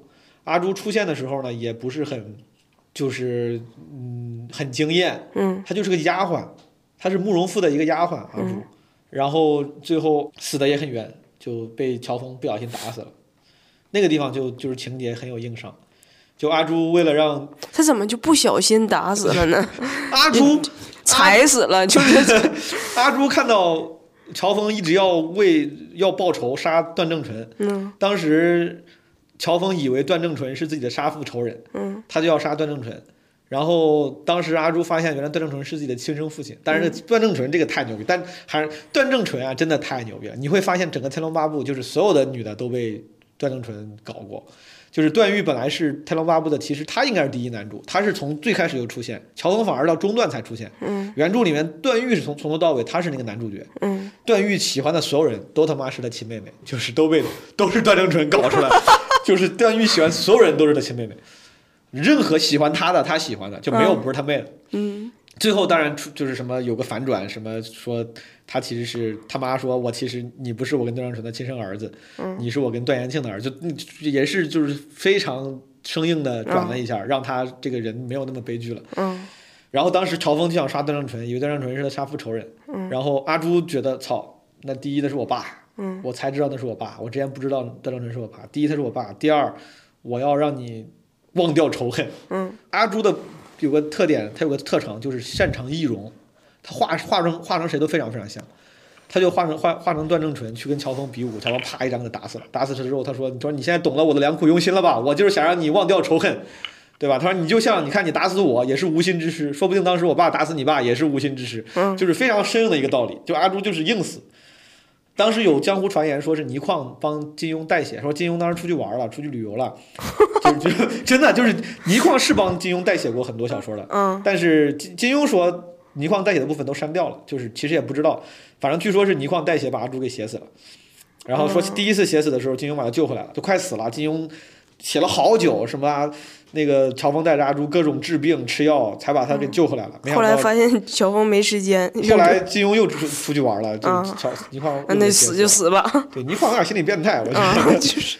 就是阿朱死的很冤，他整个戏份也不多。他其实是乔峰的那个原原配，就是就是女主，但她很冤。但我觉得阿朱反而是这些，如果她算女主的话，她应该是这些女主里面比较招人待见的，因为她有情趣。嗯。她有情趣，她会易容。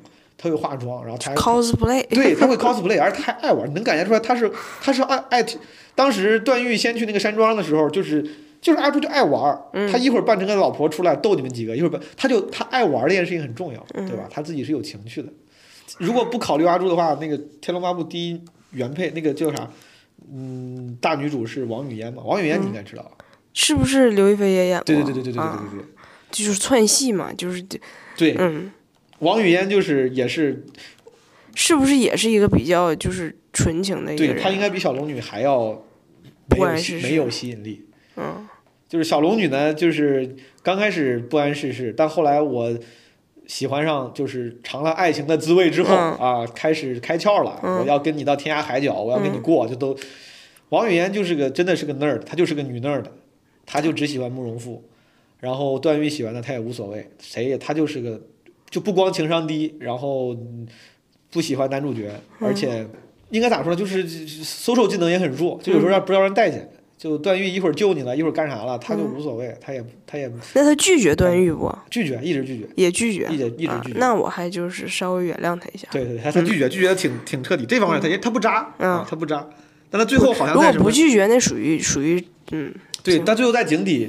他被他终于看到了慕容复的什么那个对他不够爱，他终于想通了，然后什么说段誉我要跟你过过一辈子，大概他后来有有这么一个转变。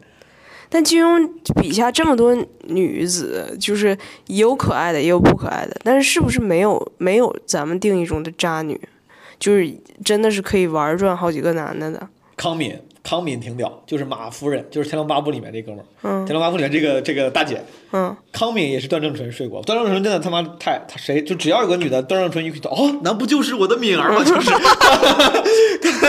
就是他一看哦，是你啊！就是 段段正淳是个好人，段正淳他他是爱每一个都是真爱。段正淳是那个在目在现代社会里面，当大家调侃调侃渣男的时候。像段正淳这样的渣男，已经是大家那种调侃里面的好男人了，因为他每一个都是真爱，他可以为每一个之前睡过的女的死。就这个女的，如果你需要我，你需要我不当不当我的王爷了，你需要我为你死死。今天我不过了，我现在我可以抛下所所有，我不能让你受委屈。他就是，他是这么一个角色。那个康敏是丐帮长老什么马大元的老婆，他的他叫马夫人。后来在见段正淳之前，他都不知道他真名叫康敏。这个女的就是为了这个什么上位，然后一直搞钱色权色交易，跟那些丐帮长老睡觉，让他丐帮长老帮他干很多事儿。但他最后还是为了情。他最后的原因是因为他说他说乔峰，我就是想搞你，我为啥搞你？为啥要让你身败名裂、生不如死？因为你之前竟然不看我。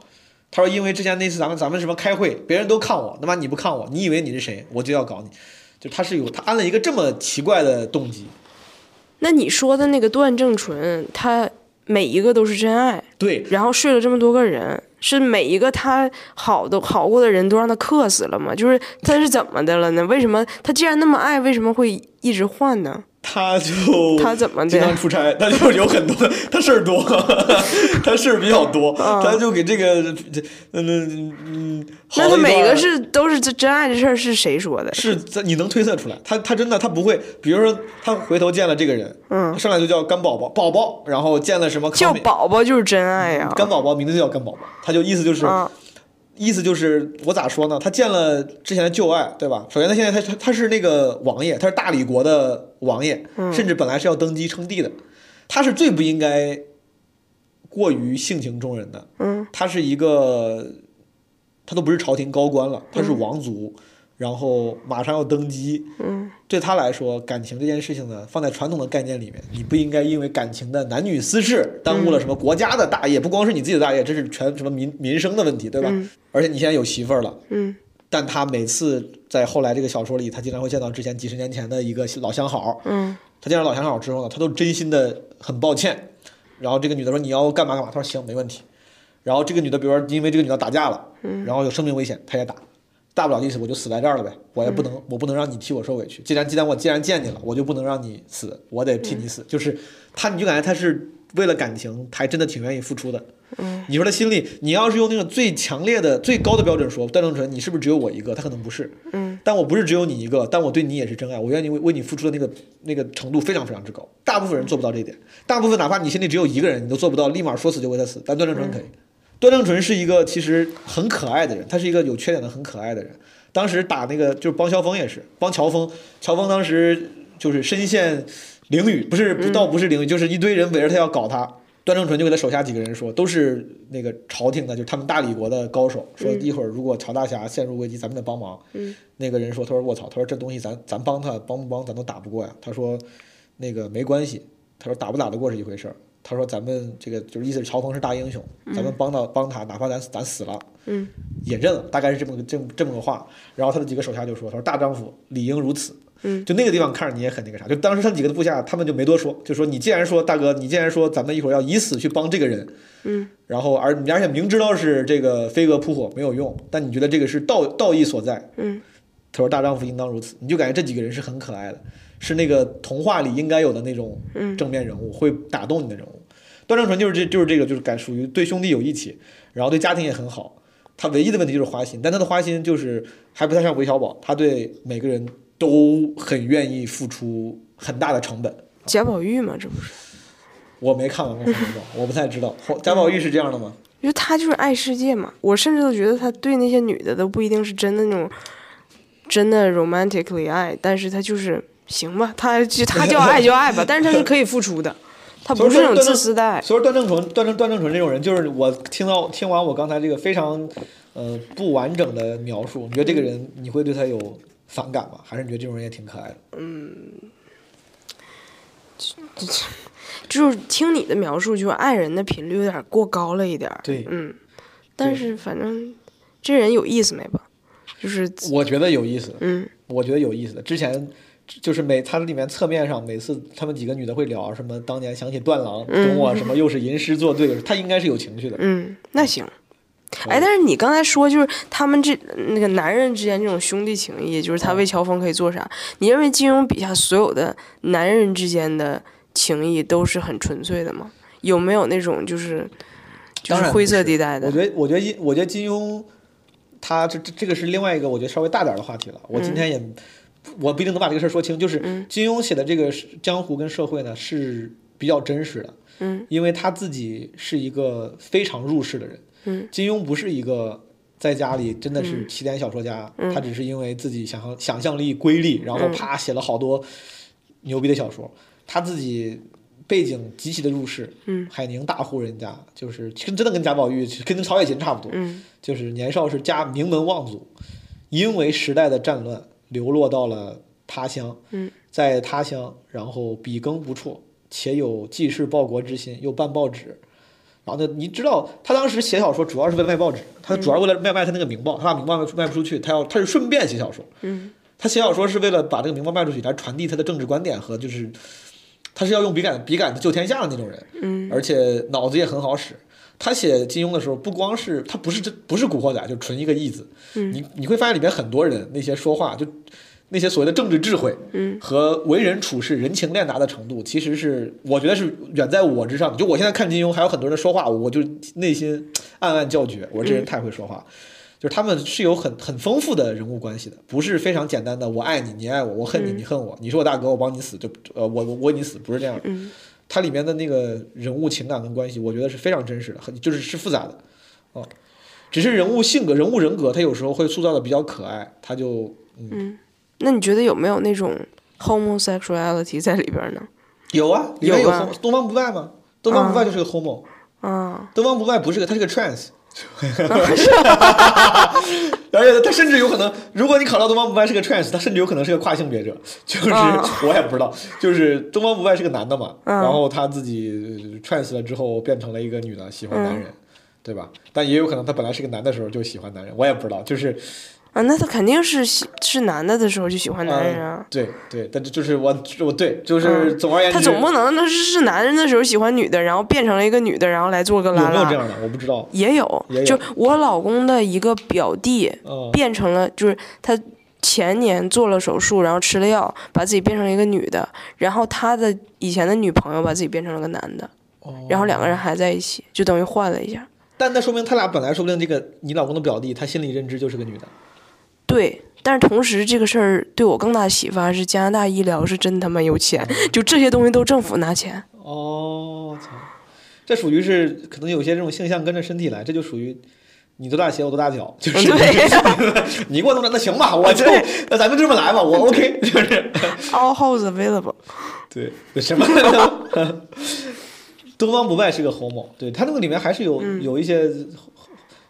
金庸其实他还挺开明的，他思想挺进步的。他他他写到，我忘了是《笑傲江湖》还是《倚天屠龙记》的时候，他当时就写，他说我他说我觉得婚姻这种形式以后一定是会消亡的，嗯，怎么怎么着，他就他就在描述自己对，但是在他那个年代，他能够直接说出这种话，我觉得已经属于是想的很多的了，就是他他是思想非常非常 woke 的了，非常 woke 觉醒的那那一批人了。嗯，甚其实我就关于我调侃的一些关于嗯男女视角的问题，其实我本身也不是对他的就本本人的那些批判。他就是时代性，就就那样，对。你去，这肯定也有局限。男性他也有男性的局限性，他也有时代的局限性。我是我是旗帜鲜明的觉得，金庸老先生在写这个男女问题上，其实肯定有有很大的局限性。对，但实际上你那个年代，你让一个女的写，她也会有很大的时代局限性。是的，你像在在宋朝，它就是什么得有贞节牌坊这种东西，你写的时候你就是那样的，那就是当时时代的现状。嗯。Anyway，你觉得这里边所有的男主放到今天？最能混得开，成为最有钱、最有地位的人应该是谁？如果不考虑他们在这个小说里面的际遇，嗯，只是纯从人物性格，对，不不论家境和那个资源，我觉得可能是令狐冲，对吧？嗯，听起来他能稍微油一点，因为所其他所有人，嗯，大家都有奇遇，嗯，有了奇遇之后。他的那个奇遇给他带来了一些，就是如果没有奇遇的话，很多人就默默无闻。嗯，郭靖是明显是靠奇遇的。嗯，他他的性格本身其实很难得到垂青。张无忌的也是因为奇遇，他其实就是为人处事上没有那么值得称道。哦，乔峰牛逼，乔峰应该是混的最好。我觉得乔峰是会混的好的。乔峰有缺点吗？几乎没有，乔峰几乎没有缺点。你看啊，咱们把这个不行的去排除掉之后，剩下杨过、乔峰、令狐冲，对吧？当然，这个《天龙八部》里面还有段誉跟虚竹，但这俩就属于是，嗯，人设比较独特的配角，咱就不多说了。段誉是脑子里只想着女的，其他什么武功啥无完全无所谓，他就没有上进心。虚竹也是天天想着佛经，他也是完全靠奇遇。然后杨过，我是觉得他心里不够大气。他从小也是，他是他他有点跟有某种程度上跟周芷若有点像。他小时候吃太多苦了，总觉得谁都看不起他，总觉得谁都对他不好，要欺负我。然后他刚进到那个全真教的时候，让他学武功，就是郭靖已经，你发现你竟然有一个天下大侠的叔叔，愿意用他的资源给你送到这个大公司去历练。然后虽然你会受点委屈，但他但他就嗯性格过于尖锐。嗯，不够融入社会。嗯啊，他后来变得牛逼的也是因为有了各种奇遇，然后年纪大了，然后武功又上来了，所以说我我也不用屌你们。嗯，这个先也杨过也排除。嗯，然后令狐冲呢，感觉是最能跟大家玩到一块儿去的。嗯，但如果要是没有一些奇遇，他也是入不了那些人法眼的。他刚开始也是在山上什么思过崖思过的时候，嗯，被风清扬传传来点剑术，才慢慢活下来的。要不然他不是特别胸有大志，他人挺活泛，他就像那个《我爱我家》里面的那个梁天儿那种感觉，你知道吧？就是我人挺活泛，挺有意思，就像像咱的某个那种老舅，嗯啊，但我也没啥雄心雄心壮志，我在社会上混得好不好无所谓，嗯，只有乔峰是那种，人家就是老板，就是老板出身，他出出身就他上来就是丐帮帮主，就你已经知道，在这个设定里面，哪怕不考虑到之后的奇遇，他其实没啥奇遇，他出来出道即巅峰，你就知道乔峰是一个。这个又有本事，他从小武学天赋又高，武功学的也好，然后为人又讲义气，嗯，然后又他巨能喝酒。乔峰的好多朋友都是他喝来的，他当时在那个什么聚贤庄上大战群雄，妈一直喝，跟所有人都说谁要跟我绝交，来咱喝一口，啪喝喝。然后去女真族跟那个什么完颜阿骨达和那个金朝，就是呃不是不是那个他叫啥？乔峰是呃契丹，嗯，契丹，他跟那个契丹的那个皇帝，契丹皇帝跟他结拜兄弟，也是因为他讲义气之外，他过去跟人喝酒，一下一顿酒全喝服了。他本来刚到契丹的时候，所有众高官看到皇帝跟这个人称兄道弟，说这人有多有牛多牛逼啊，他就狂喝酒，然后所有人都喝服了。就是乔峰是一个典型拥有非常多搜收技能的人，而且在拥有搜收技能的同时，他还能唠搜手科，唠搜手科的同时，他还不油腻，他又讲义气。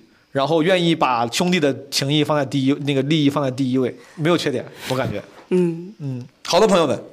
好，那我有一句话，就是我今天我今天状态不是特别好，我就是好多年没有感冒，然后今天就是这两天重感冒，然后我来之前吃了药，所以今天就感觉脑袋有点昏昏沉沉的。我希望有机会再来那个基本无害，能说的更好，能跟大家聊得更开心。你太谦虚了，我一定会。狂找机会找你来上基本无害，朋友们，我跟彩玲是关系非常好的朋友。她今天，她本来这两天呃身体不舒服，前两天本来我俩约要录，那天她太不舒服了，然后就移到了今天。但是其实还今天也没有完全康复，还是陪我聊了这么久。我们现在录到现在录了三个多小时了，然后也已经到深夜了。呃，因为她身体不舒服的原因，以及对金庸了解不是特别多，但是我又想跟她聊，所以今天我说的比较多啊，大家见谅，不是我非要抢女性朋友朋友的话语权啊。呃，咱们之后有机会的话，再请彩玲来聊。好，今天咱们的金庸就聊到这儿，拜拜，拜拜。